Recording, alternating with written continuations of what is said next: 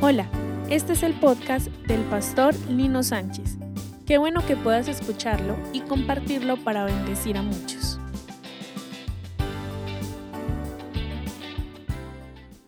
Dios los bendiga. Seguimos compartiendo este tema, la oración a tiempo. Hemos ya visto dos puntos en días anteriores de lo que es la oración como un arma y la falta de oración que vienen las catástrofes. Hoy quiero compartirles a ustedes este tema y es cuando, cuando volvemos a la oración se acaban las catástrofes. Recuerden, mis amigos, que estamos en el libro de Jonás. Recuerde lo que hablamos la vez pasada de Jonás, que Dios le había dado una orden de ir hasta Nínive y llevarle una palabra para que ellos se arrepintieran y pudieran ser salvos.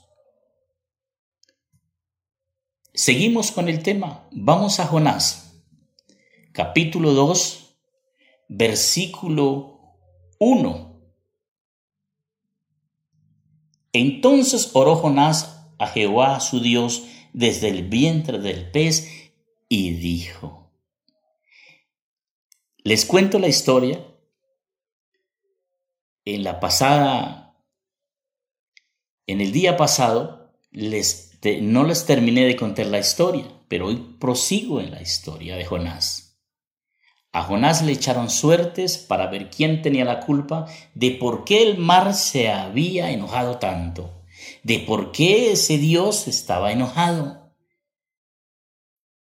Encontraron que Jonás le servía a un Dios vivo. Ellos tuvieron temor, temor de ese Dios vivo. ¿Sabe qué me da a entender esto, mis amigos? Que el mundo afuera aunque algunos no reconocen la grandeza de Dios, temen a Dios, a un Dios vivo. Sea que Dios no es indiferente para ellos. Entonces, a Jonás no los tocó, no tuvieron más remedio sino cogerlo y echarlo al mar. Lo avientan al mar y cuando lo echan al mar, las olas se calman, el viento se calma y llega la calma. Llega un pez, ahí habla de un pez.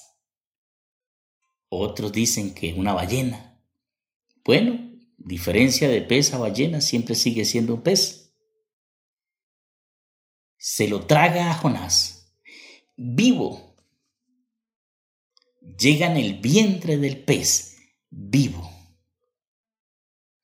Ustedes imaginan, mis amigos, si nos ponemos a imaginar y ponernos en los zapatos de Jonás, ¿cómo se sentiría Jonás cuando este animal se lo tragó vivo? ¿Qué sentiría Jonás cuando él llegó al vientre del pez? ¿Qué hay en un vientre de un pez? Lo que hay en un vientre de un pez es los gases, perdón, los ácidos gástricos. Y esos, esos ácidos gástricos son los que disuelven, los que hacen que el alimento que el animal come tenga un proceso. Lo que les quiero decir, mis amigos, es que Jonás en el vientre de un pez tenía gran, gran dolor. Aparte de sentir dolor, también sentía gran miedo. Estaba aterrorizado. ¿Quién va a estar tranquilo cuando un pez de ese tamaño de pronto nos trague? Nadie. Hay dolor, terror, no miedo, sino terror. ¿Qué hizo Jonás? Ahí fue cuando Jonás volvió a la oración. Volvió a clamar a Dios. Tal vez nosotros, mis amigos, nos hemos olvidado de la oración. Tal vez nosotros ya pensábamos que no necesitamos de oración. ¿Ya para qué? De pronto decíamos algunos. Si yo oré hace ocho días. Pero la verdaderamente, lo verdad, la verdad es que todos los días necesitamos de la oración. Pero ¿cómo llega la oración a nosotros? Cuando vienen las catástrofes, cuando vienen los problemas, cuando vienen las dificultades, cuando vienen las enfermedades, cuando viene todo aquello encima de nosotros. Lamentablemente, digo lamentablemente mis amigos, porque si nosotros clamáramos antes de que esto sucediera, nuestra vida sería diferente. Hoy tenemos un COVID-19 que se ha apoderado no solamente de un país, sino del mundo entero. La mayoría de los países en el mundo están azotados por COVID-19. Podemos decir que estamos en el vientre del COVID-19. Ahora tenemos terror, tenemos miedo, pero es el momento de estar clamando como Jonás dentro de ese vientre. ¿Cuántas iglesias habían cesado la oración? ¿Cuántas iglesias no le daban la importancia a la oración como es, como un arma?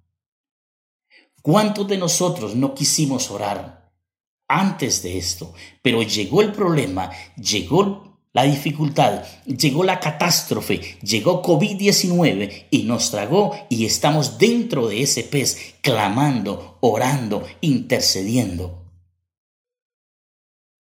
Qué bonito sería si hubiese sido lo contrario, que antes de que sucediera, hubiéramos clamado. Yo me pongo a pensar, solo déjenme empezar un poquito y déjenme imaginar un poco si la iglesia se hubiera unido, toda la iglesia se hubiera unido en oración, esto no estaría aconteciendo. No lo sucedería. Porque como dice en la cita inicial, ¿se acuerda cuando empezamos? Jeremías 33:3, clama a mí y yo te responderé.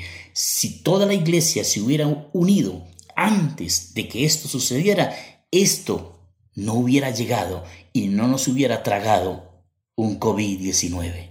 Ahora tenemos una esperanza que Dios nos escucha. Y como nos escucha, sabemos que vamos a salir de esto en medio de la oración. Yo lo invito, mi amigo. Yo lo invito, mi hermano, a que oremos, a que clamemos, clamemos por este planeta Tierra, clamemos por las naciones, clamemos por Colombia, clamemos por esta ciudad, por este departamento, clamemos por nuestras familias,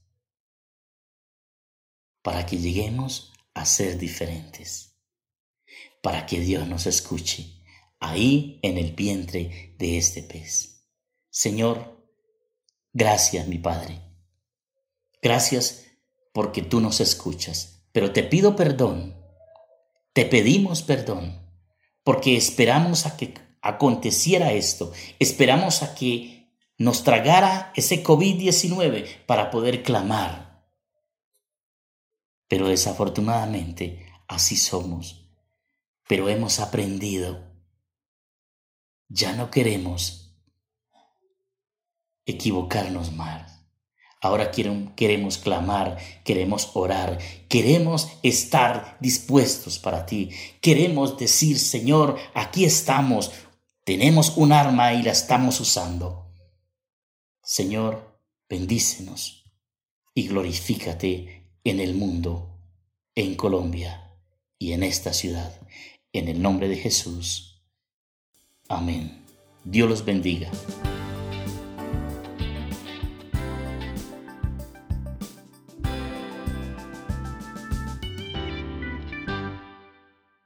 Casa de Restauración Familiar, la casa de todos.